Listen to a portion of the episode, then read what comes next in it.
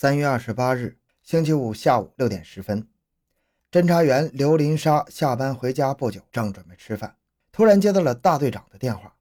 刚才我接到一个情况，你马上去查一下，与三九案有重大关系。一听与三九案有重大关系，刘林沙顾不上吃饭，就只身前往一个复杂场所开始调查。经调查得知，原来昨晚，也就是三月二十七日十点钟，曾远在观光烤鸭店前出现过。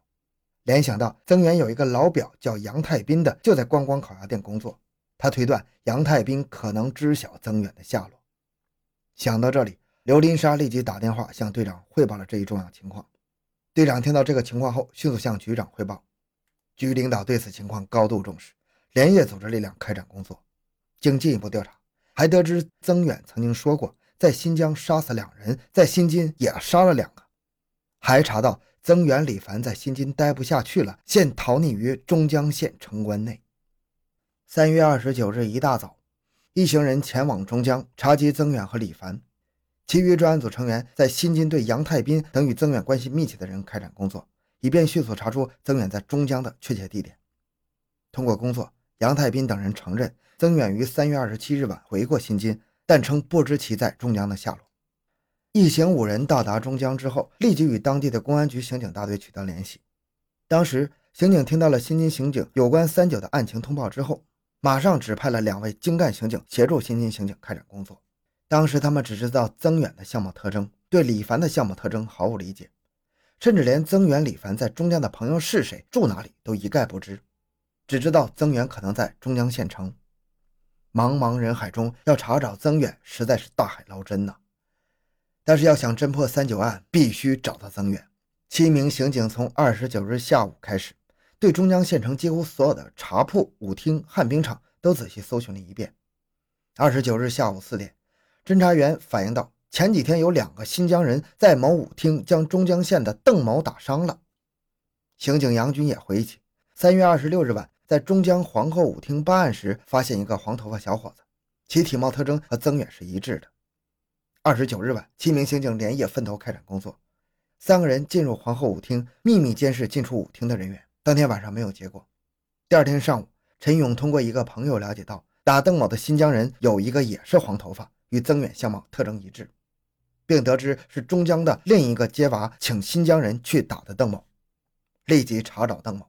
七名刑警又驱车跑遍了全城所有的娱乐场所，终于在当日的下午四点找到了邓某，并了解到。中江北门的曹小武请两个新疆人打的他，而且知道这两个新疆人一直跟着曹小武在一起。就在三月二十九日上午，有人还看到过黄头发的新疆人。于是七名刑警又满城查找曹小武的下落，一直到晚上都没找到。当天晚上，刑警们又潜伏在曹小武家附近监视。为了不打草惊蛇，他们始终卧倒在冰冷的泥土上，用望远镜监视目标，守候到当晚十二点。曹小武家一直铁将军把门，无人出入。第二天早晨六点，他们又去看，发现曹小武仍是铁锁挂门。看来曹小武通夜没回家。难道曾远他们不在中江吗？联想到曾远有个亲戚在三台，龚大队长决定三月三十一日到三台曾远他的亲戚家开展工作。但是为了确保万无一失，龚大队长指派刘林沙留守中江，和中江刑警继续在中江开展工作。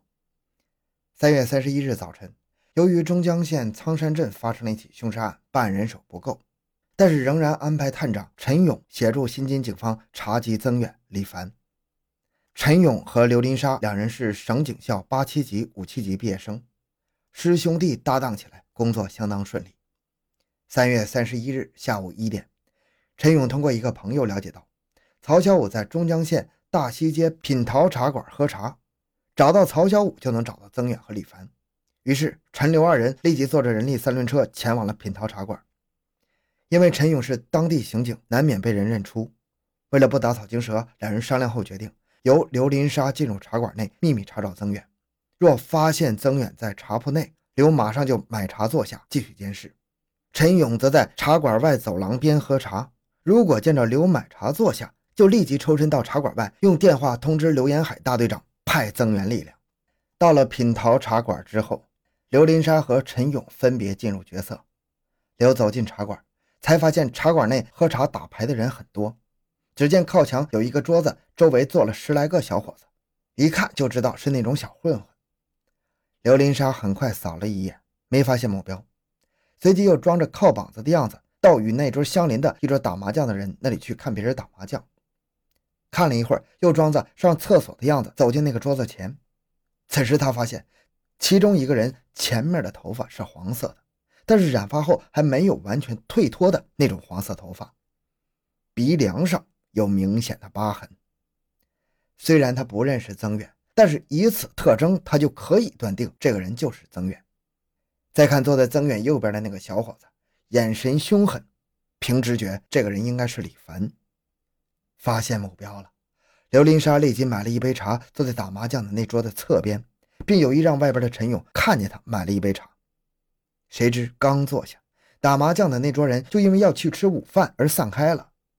这个时候，刘林莎在茶馆内无人可掩护，若不小心被曾远他们发现，随身携带凶器的曾远、李凡行凶反抗倒是小事儿；如果他们察觉后趁机逃跑，那么全体专案组成员辛辛苦苦工作二十几天的成果将付之东流啊！想到这里，刘林莎暗下决心，一定要不惜一切代价将曾远和李凡缉拿归案。为了确保缉捕工作万无一失，必须加强隐蔽，防止出偏差。刘林莎装着酒后困乏的样子，她当时中午正好喝了一杯酒，一手拿着烟，一手端着茶杯，到了对面靠墙的那张茶桌边坐下，然后把脚放在另一把竹椅上，装着一副十足的社会闲散人员模样。眼睛虽然望着对面墙上的石英钟，余光却一刻也不停地监视着对面茶桌边的曾远、李凡等人。眼看与曾李同桌喝茶的人已经走了两个，中江警方派出的援兵还没到。看着石英钟上的分针转动，总觉得转得太慢。五分钟过去了，援兵没有来；十分钟过去了，援兵也没来；二十五分钟过去了，援兵还没到。刘林莎的心脏咚咚的加剧了跳动，桌上的一包烟已经抽掉一半了。眼看半小时已经过去了，他有点按捺不住了。当他正准备出去和陈勇商量改变方案，实施一对一强攻缉捕的时候，突然看见陈勇已经走进了茶铺，后面还跟着中江刑警大队的刘延海大队长等五个人。他这个时候精神一下子振奋起来，旋即起身，疾步逼近曾远身后，趁其不备，一手握枪，一手擒住曾远，并迅速地从曾远的左手衣袖内缴出了一把锋利的匕首。这时，旁边的李凡立即右手入怀，抽出匕首，欲做最后的挣扎。说时迟，那时快，陈勇从侧面扑向李凡，并擒着其头部和右手腕，令其停止反抗。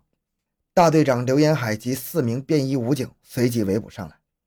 眼看大势已去，李凡的败局已定了，但他仍然是不放弃抵抗。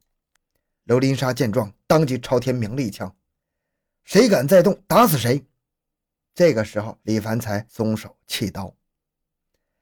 当四名威武高大的便衣武警将增援、李凡押往中间县公安局时，增援还一脸的迷茫，搞不懂为什么这么快就被缉拿归案了。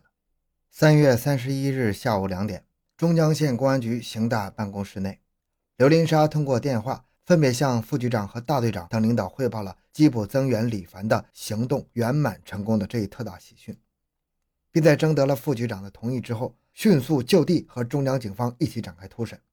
经过突审。增援、李凡对杀害林水斌、李道英的犯罪事实供认不讳，三九特大抢劫杀人案正式告破。三月三十一日下午六点，在中江县公安局刑警大队的全力协助下，找到了增援、李凡杀害李刀英后抢走的女士手表。四月一日上午十点，警方押解三九特大抢劫杀人案案犯增援、李凡凯旋而归。并立即组织武警将增援、李凡拖上卡车，押回了新津县看守所。沿途群众看到之后，无不称赞警方破案神速。当押解车路过了受害人林水斌家门口的时候，其母亲控制不住感情，跪倒在路边，双手作揖，高声呼喊：“老天有眼，感谢公安机关为我的儿子儿媳妇伸冤呐！”其场面之感人，过路群众无一不受感染。新津县公安局三九案专案组。在二十二天内成功的破获了此案，向全县人民交了一份满意的答卷。不仅将杀人凶犯全部缉捕归案，而且还将故意包庇杀人凶手、隐匿赃物的杨大斌、陈小红、雷林等人也抓获归案，等待他们的将是严厉的法律制裁。好，这个案子就讲到这里。小曾的个人微信号六五七六二六六，感谢大家的收听，咱们明年再见。